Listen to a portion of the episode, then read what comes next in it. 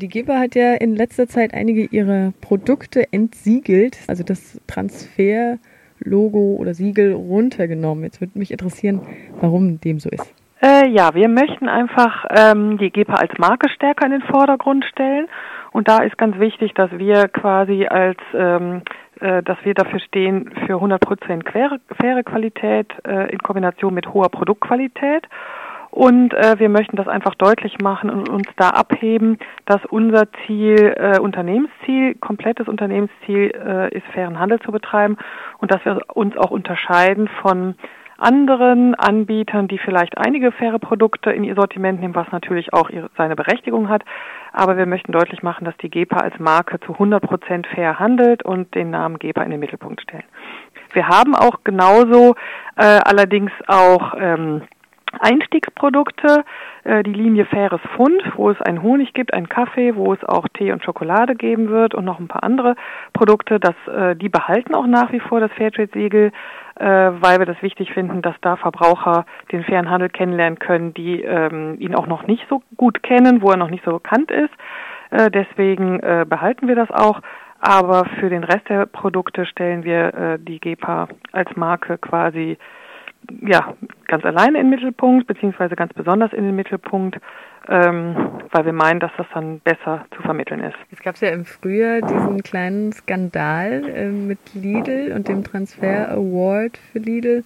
Da hat sich die GEPA ja auch von distanziert. Hängt das in irgendeiner Weise mit diesem mit diesem Award zusammen? Nein, das hängt da gar nicht mit dem Award zusammen, weil wir haben uns da auch nicht bewusst davon distanziert. Wir hatten uns vor Jahren, als das Thema faire Produkte bei Lidl aufkam, hat sich die GEPA entschieden, dass wir keine Produkte an Lidl liefern, weil das äh, für uns eben nicht die passende Schiene ist, weil wir auch äh, in Hochqualitäts äh, Produkte investieren und weil das für uns nicht mit dieser Form von Discounter zusammenpasst. Aber das hatte jetzt keinen aktuellen Aufhänger zu dem Award. Uns ist ganz besonders wichtig, dass wir einen möglichst hohen Fairhandelsanteil zum Beispiel in Mischprodukten haben, äh, wie bei Schokolade. Da haben wir dann ja äh, vor einiger Zeit äh, Schokolade auch mit fairer Milch äh, ähm, produzieren lassen. Also dadurch konnten wir den Fairhandelsanteil bei Vollmilchschokolade zum Beispiel auf 100 Prozent heraufsetzen.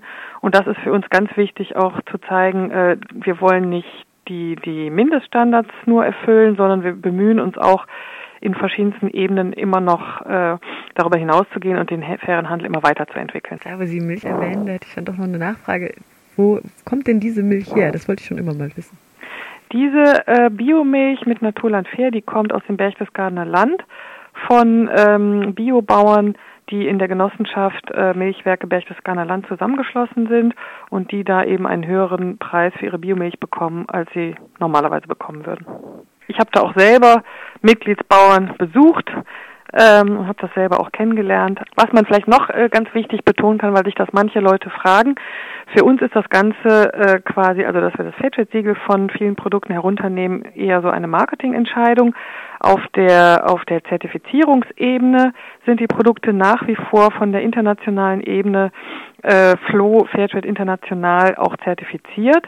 Äh, wir nutzen lediglich das Siegel nicht mehr, aber wir sind noch in diesem äh, Zertifizierungssystem und finde es auch wichtig, das auch weiterhin zu unterstützen. Stichwort Schokolade und Mischprodukte. Das ist ja immer noch so, dass eigentlich 100 Prozent der Dinge, vor allem bei Schokolade, auch bei Kaffee, dass die, die Verarbeitung in Deutschland geschieht. Wäre es denn eigentlich grundsätzlich denkbar, das auch in den Herkunftsländern zu erledigen? Also wir versuchen zum Beispiel äh, teilweise auch Verarbeitung oder Verpackung in Ursprungsländern zu machen. Die äh, fair Mangos zum Beispiel werden vor Ort in den Philippinen äh, ähm, sonnengetrocknet und abgepackt. Da gibt es verschiedene andere Produkte, wo das möglich ist. Ähm, bei Kaffee haben wir es vor Jahren beziehungsweise Jahrzehnten mal versucht, den in Costa Rica rösten zu lassen.